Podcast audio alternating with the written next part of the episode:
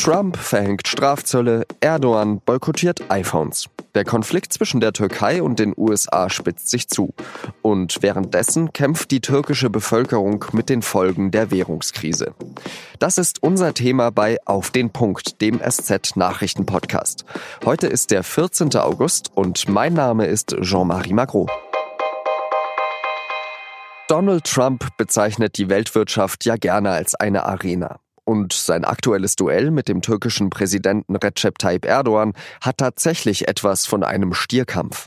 Die türkische Lira fällt zwar schon seit Monaten, aber als Trump am Freitag twitterte, dass er die Strafzölle auf türkischen Stahl und Aluminium verdoppeln würde und diese Ankündigung am Montag dann auch wahr werden ließ, da stürzte die Lira erst richtig ab.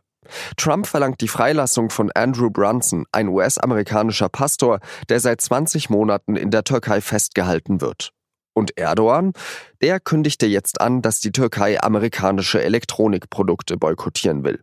Bei einer Rede am Dienstag sagte Erdogan, Sie haben iPhones, aber es gibt auf der anderen Seite auch Samsung und wir haben unser eigenes Venus Vestel.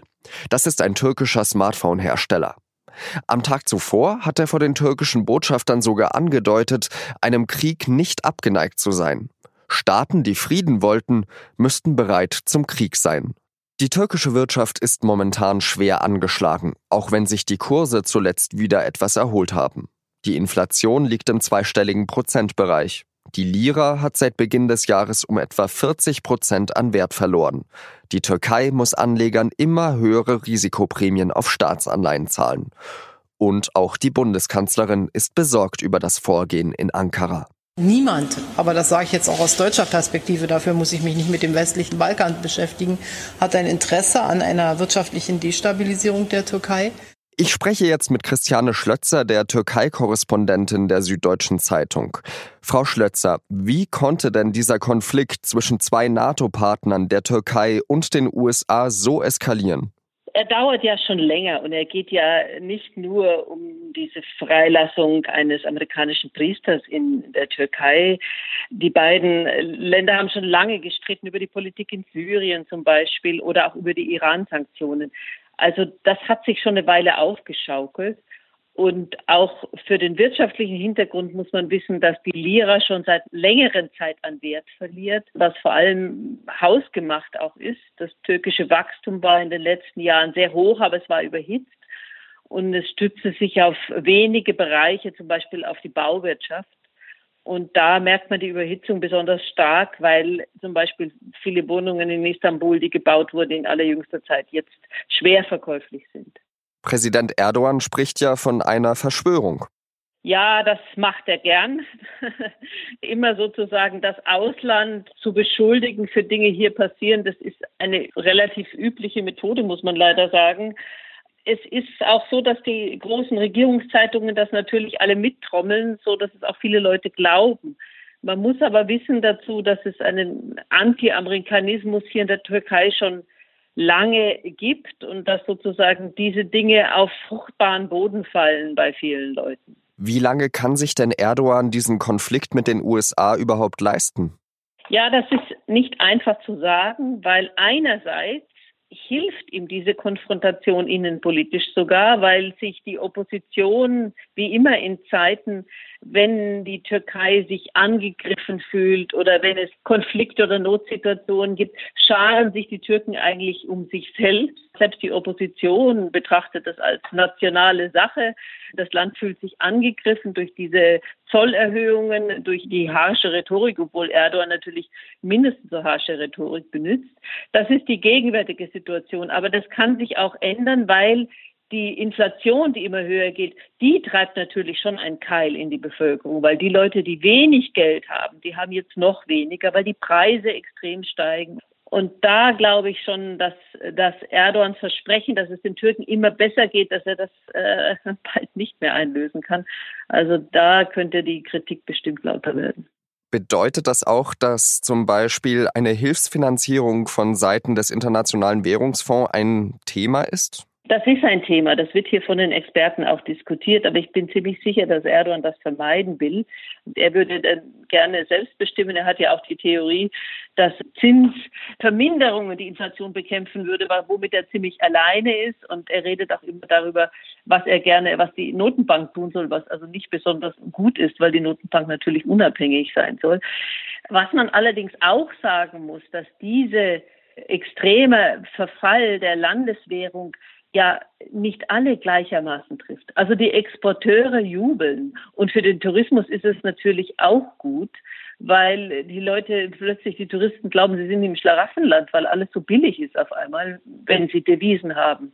Für Türken, die Devisen haben, viele Türken haben Devisen, weil sie ihr Geld immer wieder schon das ist eine alte Tradition sozusagen. Um, um das Geld sicher zu haben, legt man es nicht unbedingt auf die Bank, sondern man wechselt es immer wieder in Dollar und Euro oder in Gold. Aber viele haben eben Devisen und auch Auslandskonten. Und denen geht es natürlich jetzt besonders gut, weil die können sich sehr viel leisten. Wackelt Erdogan aus Ihrer Sicht? So schnell geht das nicht, das glaube ich nicht. Also wie gesagt, die Opposition greift ihn, wenn dann nur sehr vorsichtig im Moment an. Bei der letzten Präsidentenwahl, die hat Erdogan ja eigentlich nur noch knapp geschafft. Und es gibt schon viele Stimmen, die sagen, wenn jetzt wieder Wahl wäre, wäre es wahrscheinlich noch knapper, wenn er es überhaupt noch mal schaffen würde. Aber es sind jetzt keine Wahlen, jedenfalls keine nationalen Wahlen. Aber in der Türkei ist die Situation schon seit längerem so, dass es keine eindeutige oppositionelle Alternative gibt. Also die Opposition ist gespalten und das hat man ja auch bei der letzten Präsidentenwahl gesehen. Das reicht nicht, um ihn abzulösen oder um die AKP abzulösen. Vielen Dank, Christiane Schlötzer. Und nun drei weitere Nachrichten, die an diesem Dienstag wichtig sind. In der italienischen Hafenstadt Genua ist eine vierspurige Autobahnbrücke eingestürzt. Die Brücke, die mehr als 40 Meter hoch war, soll auf einem Teilstück von etwa 100 Metern Länge eingebrochen sein. Dem Verkehrsministerium zufolge sind bei dem Unglück mindestens 22 Menschen ums Leben gekommen. Die Zahl der Opfer wird aber vermutlich noch deutlich steigen. Noch immer werden Menschen aus den Trümmern gezogen. Die Brücke stammt aus den 60er Jahren und galt als marode. Dem Betreiber der Autobahn zufolge wurde gerade an der Brücke gearbeitet, um das Fundament der Fahrbahn zu stärken. In London ist am Dienstagmorgen ein Mann in die Absperrungen vor dem britischen Parlament gerast. Eine Frau wurde schwer verletzt, zwei weitere Menschen erlitten leichte Verletzungen. Die Polizei hat den Mann festgenommen und ermittelt wegen Terrorverdachts, teilte Scotland Yard mit. Mehrere Straßen rund um das Parlamentsgebäude wurden abgesperrt. Die U-Bahn-Station Westminster wurde nach vorübergehender Schließung am Nachmittag wieder geöffnet. Das Parlament ist seit einem Anschlag im März 2017 von einer Sicherheitsbarriere aus Stahl und Beton umgeben. Damals war ein Angreifer mit einem Auto auf der Westminster Bridge in eine Menschenmenge gefahren. Malta hat sich nun doch bereit erklärt, das Schiff Aquarius mit 141 Flüchtlingen anlegen zu lassen.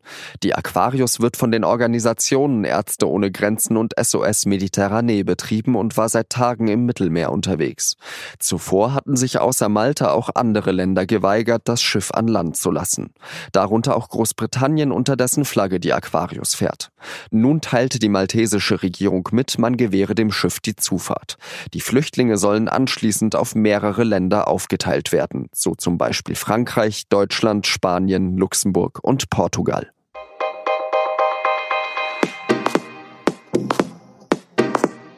Das war auf den Punkt der SZ Nachrichten Podcast. Redaktionsschluss war 16 Uhr. Und weil am Mittwoch Feiertag in Bayern ist, gibt es keine Folge von Auf den Punkt. Dafür aber eine Folge von Das Thema. Mein Kollege Vincent Leitgeb spricht mit der Wissensredakteurin Katrin Zinkant über die Genschere CRISPR. Ich wünsche Ihnen eine schöne Zeit und sage Adieu.